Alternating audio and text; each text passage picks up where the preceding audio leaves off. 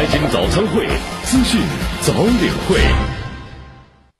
我们来关注刚刚过去的春节长假。经文化和旅游部数据中心测算，今年春节假期全国国内旅游出游三点零八亿人次，同比增长百分之二十三，恢复至二零一九年同期近九成，实现国内旅游收入三千七百五十八点四三亿元，同比增长三成，恢复至二零一九年同期的七成多。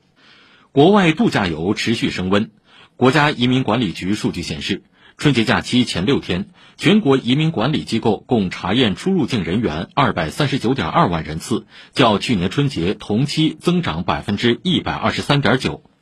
电影市场也在春节期间迎来开门红。数据显示，截至昨晚，春节档电影票房突破六十七亿元，为中国影史春节档票房第二名。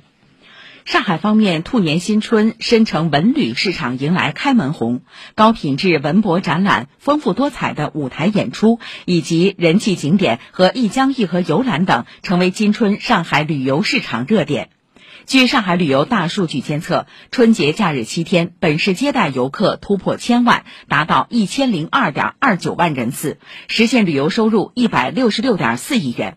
春节假期，本市纳入监测的主要旅游景区接待游客四百一十二万人次，恢复至疫情前的约九成。上海成为市民游客都市旅游首选目的地。